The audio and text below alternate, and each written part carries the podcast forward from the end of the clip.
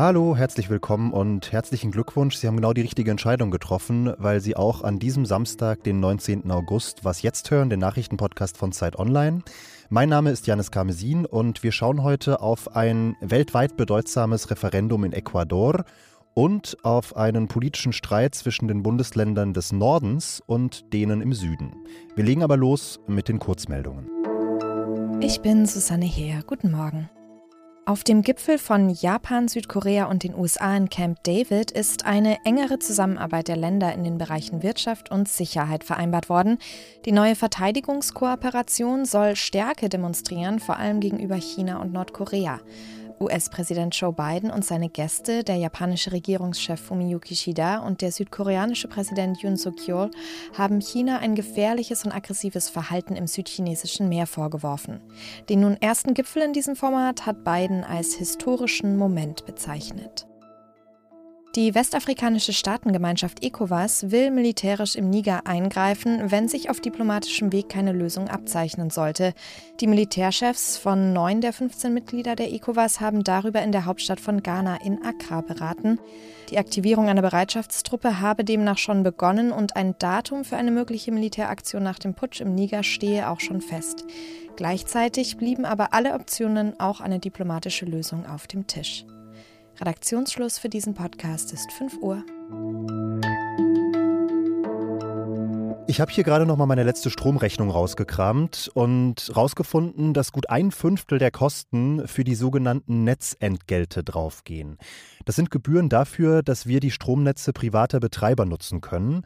Und logisch wäre ja zu sagen, wir in Deutschland nutzen am Ende alle dasselbe Netz, also ist es eigentlich logisch, wenn wir alle die gleichen Gebühren dafür bezahlen. Dem ist aber nicht so. Menschen in Neumünster in Schleswig-Holstein zahlen fast dreimal so viel dafür wie die in Aschaffenburg in Bayern. Das klingt alles andere als fair und darum gibt es momentan eine politische Debatte. Anja Stehle aus dem Wirtschaftsressort. Wie kommt das denn, dass die Netzentgelte von Region zu Region so krass schwanken? Ja, das liegt an den Kosten für den Bau der Stromleitungen. Die können nämlich auf die Haushalte umgelegt werden. Und dort, wo viele Windparks gebaut werden, also im Norden, und äh, ans Netz angeschlossen werden müssen, wird es dann eben teurer. Um mal ein Beispiel zu nennen, die Schleswig-Holstein Netz AG investiert allein in diesem Jahr 280 Millionen Euro in neue Umspannwerke und Stromleitungen und entsprechend sind dort eben auch die Netzentgelte gestiegen, und zwar um 27 Prozent im Vergleich zum Vorjahr. Also das ist schon enorm. Hm, das heißt also, die Regionen, die die Erneuerbaren besonders schnell ausbauen, also viel zur Energiewende beitragen und die Menschen, die dann eben auch mit Windrädern vor dem Fenster leben müssen und sich damit abfinden müssen, die werden de facto ja dafür bestraft und nicht belohnt. Das klingt jetzt nicht, als wäre es gerade ein großer Anreiz, sich weiter für die Energiewende einzusetzen auf lokaler Ebene. Ja, so ist es. Und deswegen kritisieren die nördlichen Bundesländer ja auch schon lange dieses Prinzip. Und sie sagen, dass es hier eben auch um Gerechtigkeitsfragen geht. Und die haben ja letztlich auch einen Einfluss auf die Akzeptanz der Energiewende in der Bevölkerung. Also die Regierung ist da jetzt wirklich unter Druck, was zu ändern. Hm. Wie könnten denn die Kosten in Zukunft fairer verteilt werden? Welche Vorschläge gibt es da? Also eine Möglichkeit wäre, die Gebühren einfach auf alle Stromkunden gleichmäßig zu verteilen. So wird es auch schon bei den Kosten für den Bau der Übertragungsnetze gemacht, also diese Höchstspannungsleitungen, die den Strom von Norden nach Süden transportieren. Da zahlen wir alle im Moment dasselbe. Da kann man sich jetzt natürlich auch fragen, ob das fair ist, denn wenn ich im Süden lebe, profitiere ich ja von diesen Übertragungsleitungen und im Norden, wo viel Ökostrom erzeugt wird, brauche ich die eigentlich gar nicht. Wie die Reform dann letztlich aussehen wird, das werden wir voraussichtlich im Herbst sehen. Da will die Bundesnetzagentur dann ihren Vorschlag machen. Danke, Anja.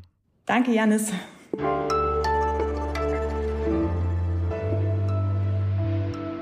Alles außer Putzen. Dieses Wochenende startet die Fußball-Bundesliga der Männer in die 61. Saison. Und äh, wenn eine Sache sicher ist, dann, dass äh, mutmaßlich auch dieses Wochenende wieder einige Schiedsrichter angebrüllt werden. Ich muss sagen, ich persönlich verbringe meine Samstage ja auch gerne mal im Stadion und ich will nicht lügen, ich habe vielleicht das eine oder andere Mal auch schon gegen einen Schiri gepöbelt. Mein Kollege Thilo Adam aus dem Videoressort von Zeit Online hat sich jetzt die Frage gestellt, ginge das nicht vielleicht ohne Motzen und Meckern? Und er hat eine Berliner Amateurmannschaft gefunden, die er von einem Experiment überzeugen konnte. Also einmal, dass wir das Diskutieren mit dem Schiedsrichter unterlassen, dann dass wir aufs, aufs Reklamieren verzichten. Und das Dritte ist, dass wir einfach beherrscht und sportlich bleiben. Also eine Saison lang einfach darauf hören, was der Schiri sagt, keine Diskussion, kein Gemecker. Wie gut das geklappt hat, schauen Sie sich am besten selbst an. Den YouTube-Link zu dieser wirklich sehenswerten Doku finden Sie in den Show Notes. Die Yasuni-Rundohrfledermaus ist so ein ganz kleines bisschen wie ein paar meiner Freunde aus der Schulzeit. Ihr gefällt es zu Hause so gut, dass sie nie von dort weggegangen ist. Sie ist bis heute nur an einem einzigen Ort auf der ganzen Welt gefunden worden, und zwar in dem Nationalpark, nach dem sie benannt worden ist, dem Parque Nacional Yasuni. Dieser Nationalpark liegt im ecuadorianischen Teil des Amazonasgebietes und er wird oft als der artenreichste Ort auf der ganzen Welt bezeichnet. Dort gibt es auf einem Hektar Land mehr Baum- und Buscharten als in den USA und Kanada zusammen. Aber dieser besondere Fleck Erde ist bedroht, denn unter dem Yasuni liegt noch ein ganz anderer Schatz, nämlich Erdöl, also eines der wichtigsten Exportgüter Ecuadors. Seit Jahren versuchen UmweltaktivistInnen, die Erdölförderung im Yasuni zu stoppen und am Sonntag stimmt das Land jetzt tatsächlich darüber ab, parallel zur Präsidentschafts- und Kongresswahl. Das ist eine wichtige Entscheidung für den globalen Artenschutz und deshalb habe ich mir Mirjana Jandik eingeladen. Sie ist freie Journalistin und hat den Yasuni vergangenes Jahr besucht. Hallo.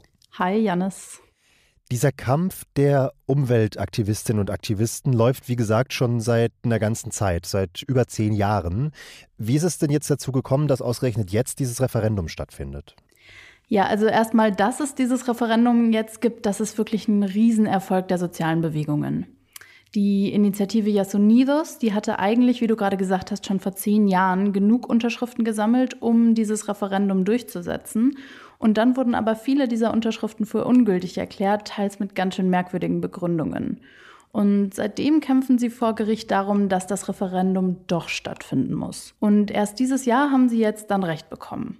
Ich weiß noch aus Uni-Zeiten über Ecuador, dass es eines der ganz wenigen Länder auf der Welt ist, in der die Rechte der Natur wirklich in der Verfassung des Landes festgeschrieben sind.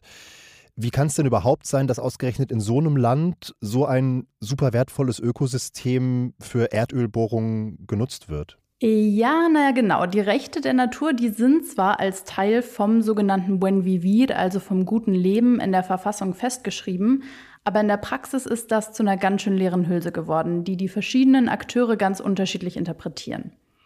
Die Aktivistinnen, die würden das genauso sagen wie du gerade, ne? dass Rechte der Natur und Erdölförderung im Yasuni einfach ein Riesenwiderspruch zueinander sind.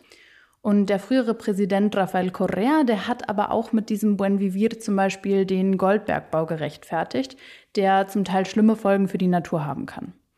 Der hat gesagt, naja, wir brauchen Rohstoffausbeutung, weil wir Geld brauchen, um überhaupt irgendwann das gute Leben dieses Buen Vivir erreichen zu können.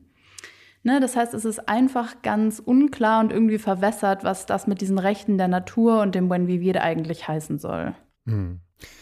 Die jetzige Regierung Ecuadors argumentiert ja auch, ey, wir brauchen diese Ölforderung unbedingt, um die Armut im Land zu bekämpfen.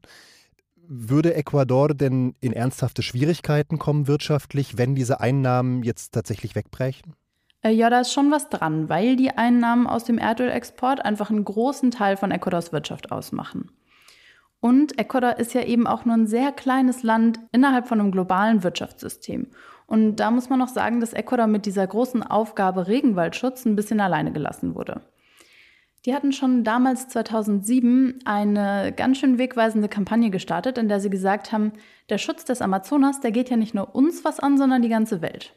Und wir können dieses Öl im Yasuni jetzt im Boden lassen, wenn uns dafür die Weltgemeinschaft die Hälfte davon bezahlt, was wir sonst mit dem Ölexport eingenommen hätten. Und viele Länder fanden das erst gut. Deutschland hat zum Beispiel zugesichert, dass es in diesen Fonds einzahlen würde, hat das dann aber nie gemacht. Dann hat 2013 der damalige Präsident Correa den Deal für gescheitert erklärt und gesagt, gut, wenn ihr nicht zahlt, dann fördern wir das Öl jetzt eben doch. Yasunidos, diese aktivistische Initiative, die finden es aber gar keine gute Idee und die sagen, es gäbe eigentlich auch andere Maßnahmen, um diese Verluste auszugleichen. Man könnte zum Beispiel den Spitzensteuersatz anheben. Mhm. Gibt es denn Prognosen, mit welchem Ergebnis bei diesem Referendum zu rechnen ist? Äh, ich habe jetzt schon mal eine Prognose gesehen, die sieht noch ein bisschen unklar aus. Es hat aber in der jüngsten Vergangenheit schon ein paar Referenten gegeben, zu Bergbau zum Beispiel. Und die haben ziemlich klar gezeigt, dass einer großen Mehrheit der Bevölkerung der Schutz der Umwelt am Herzen zu liegen scheint. Und jetzt ist es so, dass wenn dieses Referendum tatsächlich gewinnt, dann müsste es theoretisch innerhalb von einem Jahr auch umgesetzt werden. Das heißt, die Ölförderung, die da schon passiert, müsste gestoppt werden und es dürften keine neuen Konzessionen mehr vergeben werden. Nur ob das dann wirklich passiert oder nicht, das steht nochmal auf einem anderen Blatt weil es heißt jetzt schon, dass äh, allein die Förderung, die da jetzt passiert, die überhaupt zu stoppen, das würde schon mal mindestens fünf bis sechs Jahre dauern. Danke Mirjana und surprise, surprise, wir schauen morgen direkt nochmal auf Ecuador, weil Konstanze vor der Präsidentschafts- und Kongresswahl darauf schaut, warum in diesem Land die Gewalt in den letzten Jahren eigentlich so stark zugenommen hat. Schreiben Sie uns an wasjetzt.zeit.de, wenn Sie Feedback zu dieser Folge oder zum Podcast insgesamt haben. Ansonsten schönes Wochenende, liebe Grüße und bis bald. Muss erstmal total lange mit dem Bus fahren und dann von so einem kleinen Ort aus äh, im ecuadorianischen Regenwald nochmal sieben Stunden mit dem Boot.